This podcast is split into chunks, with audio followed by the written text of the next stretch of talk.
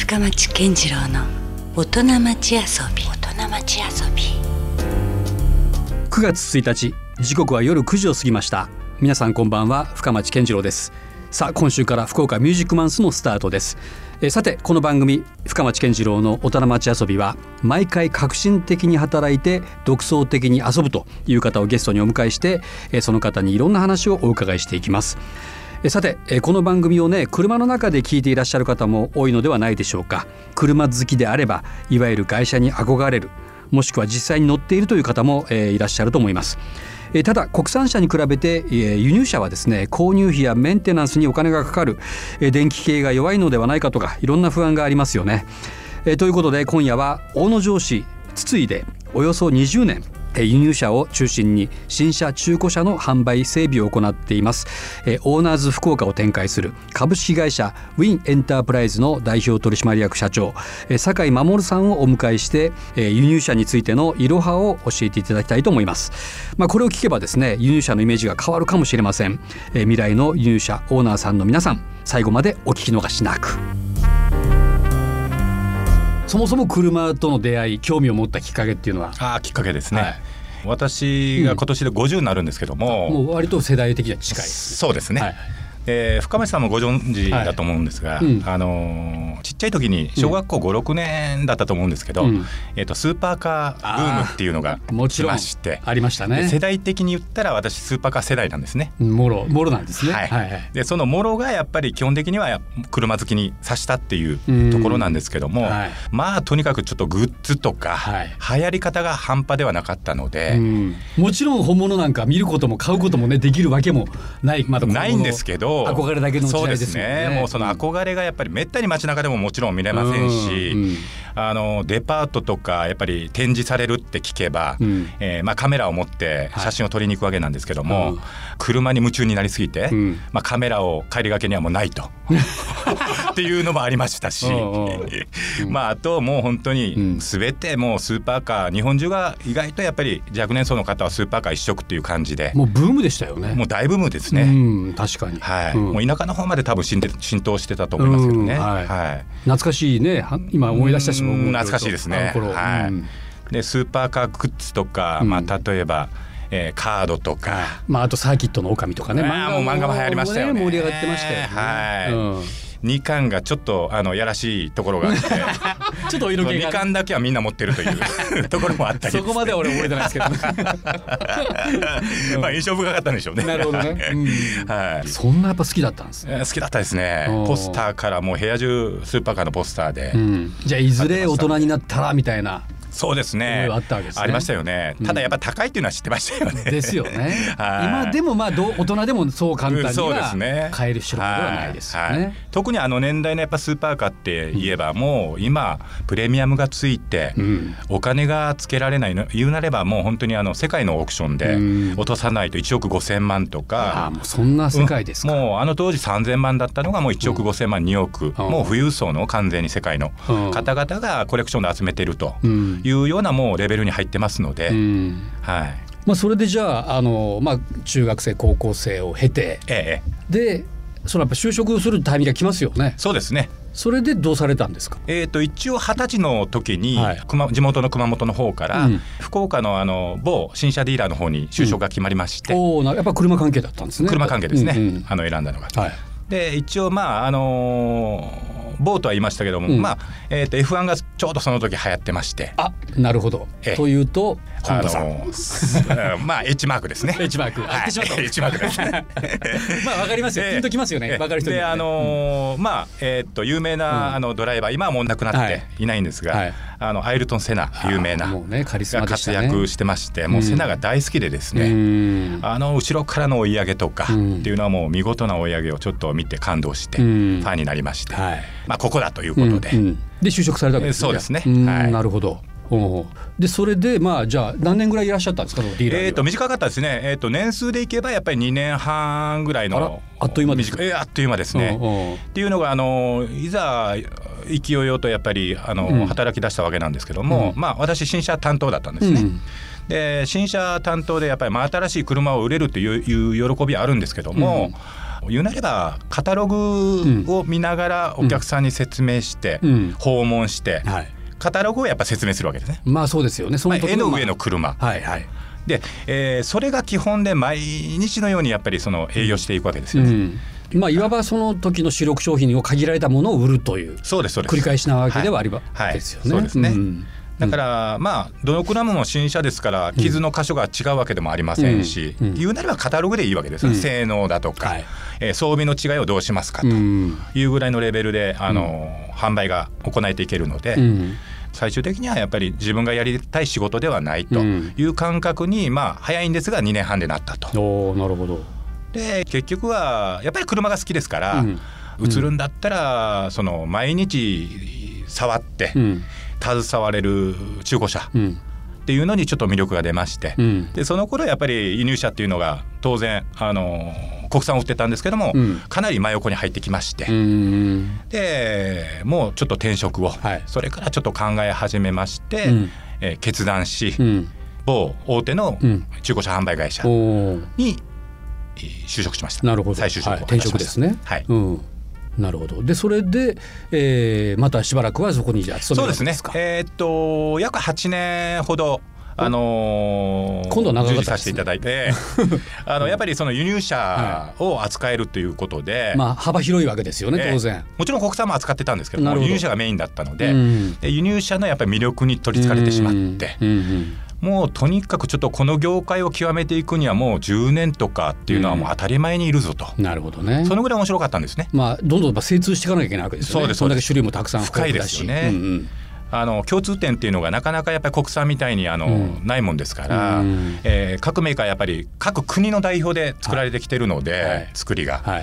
だからもう全くあの操作性も違うし作りも違う。あうん。の構造が違うわけですよね、似たような作りがない、うんだからやっぱそれを一車種メーカーごとに何十車種出てるのを、うん。こう一車種一車種全て扱ってたので、うん。覚えていくのはちょっと時間がかかるなっていうところで、うん。だからやっぱ8年ぐらいは余裕でかかる。そう余裕ですね、うん。まあ楽しかったですけどね。いろんな車は本当に覚えていくのがですね携わって経験をしながら。うん。はい。でここまで車の話しかしてませんもんね。そうですね。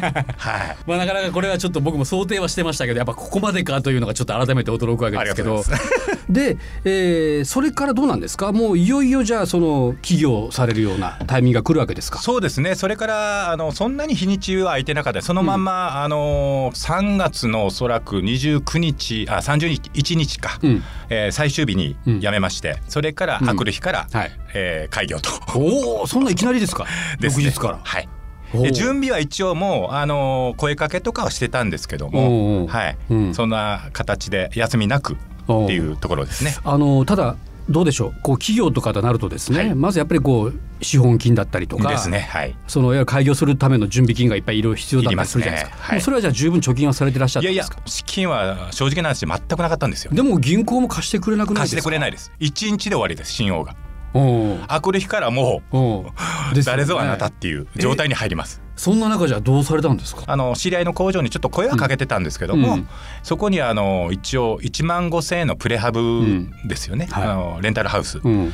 えーを借りまして、うんでその状態があのいわば、うん。えー今のオーナーズの前身ですね、はあ。あの始まりになるほど。はい。でまあ場所はまあなんとかじゃあそれで確保しましたと。えーえーで車とかどうされたんですか？車は本当になかったですねしばらくは、ただ8年間やっぱり、あのー営業で頑張ってきたので、うんうん。まあお客様もうんうん。一応ついてきていただけるお客様がいたわけですあよね、ーなるほど。もちろん。はい。ありがたいことに、うん。でそのお客様のやっぱり支えがかなりうん。本当にまず、あの救われたところっていうのがありまして、あ酒井さんが独立するんだったら、ええ。じゃあ僕が買うよとか言ってくれたりとか。ただ車が、うん。あのないですよね、うん。じゃあ買いに来てもないわけですよね。ね買ってくれる人がいてもね。ええあのおめでとう買いますよって来てもなんかないのって言われるのまあないわけですよ。うん。っていうことはどうしたかというと、どの車がいいですかと。うん。聞いた上でその車を、うん。そしたら今から探しますと。ああなるほどね。いう、まず最初の形があります。うん、まずニーズがあって、えーニーズを聞いて、うんうん。でそれでもいいですかと、うん。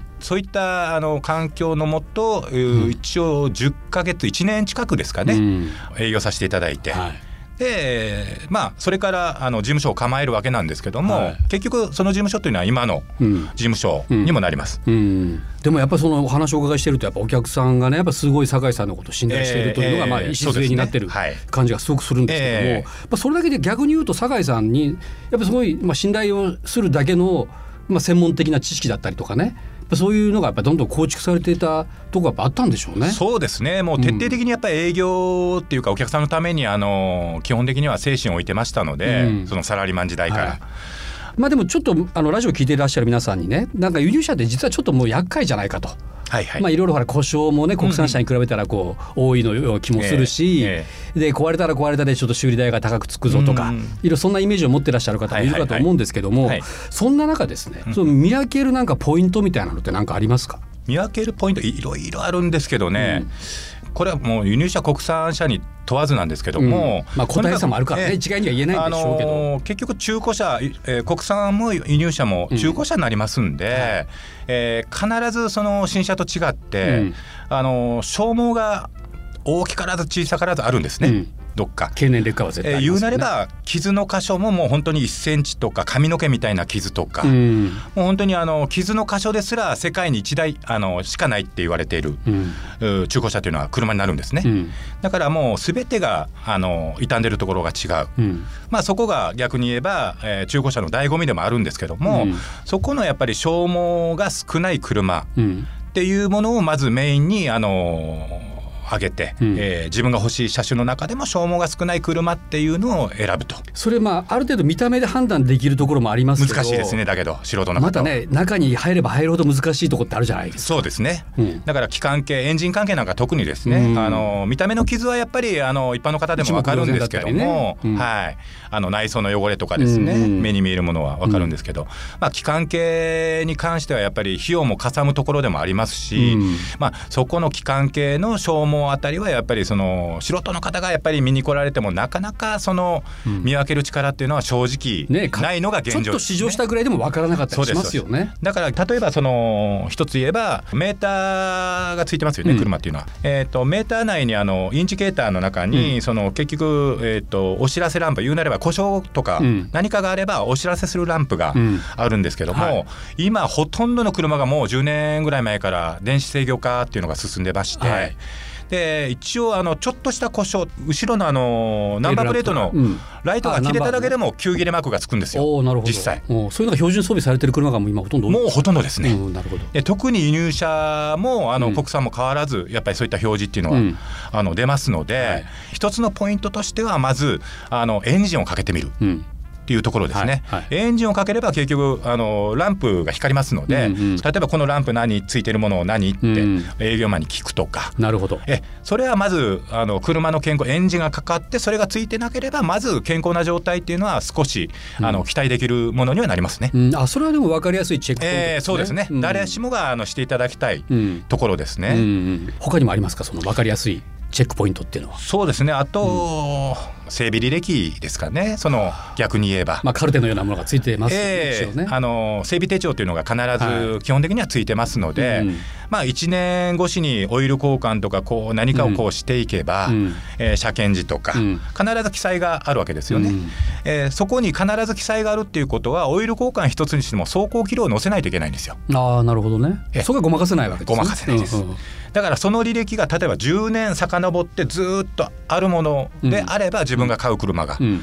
信用っていうのはかなりなりますよね、間違いないと。ええうんそこは一つのまずポイントになりますね。なるほど。はいさあ今夜は大野城市筒井で輸入車を中心に新車や中古車の販売整備を行っているオーナーズ福岡を展開する株式会社、えーウィンエンタープライズの代表取締役社長酒井守さんにお越しいただいてます、えー今日はねいろんな話ありがとうございました。いやこちらこそありがとうございましえーっとまあ最初はもうプレハブの曲がりからね 始まったといいうオーナーズ福岡が、はい。なんと今はかなり何かホームページを見ててもはい。大きな店舗になってるみたいですね。たそうですねおかげさまでもう20年もやっぱりもう苦労ばっかりしてますけども、うん。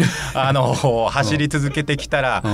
一応気づいた時には少し台数的なものも、うん。えーお客様に満足いただける台数が置けるような今は常時何台ぐらいあるんですか、えー常時大体50台お。を置いてますね。結構これは大きなそうですね。ストック上もやっぱり足りなくなってですね1万5000のプレハブから、うん。もう34坪だったのが、まあそんな酒井さんじゃあ来週はですね、えーまあ、ちょっと今日は聞けなかったプライベートの話や、はい。まあ今こう自動車業界全体がね、ええ。まあ、我々の、まあまあ、生活と含めてどう絡んでいるのかという、はい。その辺の話もね、はい。ちょっとお伺いできればと思ってますんで、はい。引き続きはい。来週もよろしくお願いいたします。わかりました。よろしくお願いします。どうもありがとうございました。ありがとうございました。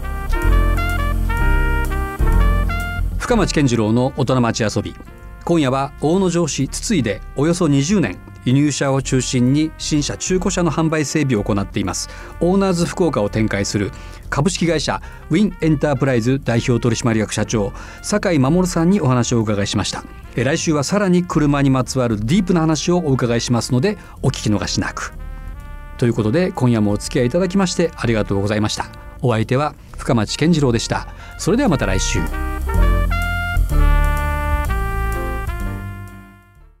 Love FM Podcast. ラブ f m のホームページではポッドキャストを配信中スマートフォンやオーディオプレイヤーを使えばいつでもどこでもラブ f m が楽しめますラブ FM.co.jp にアクセスしてくださいね Love FM Podcast.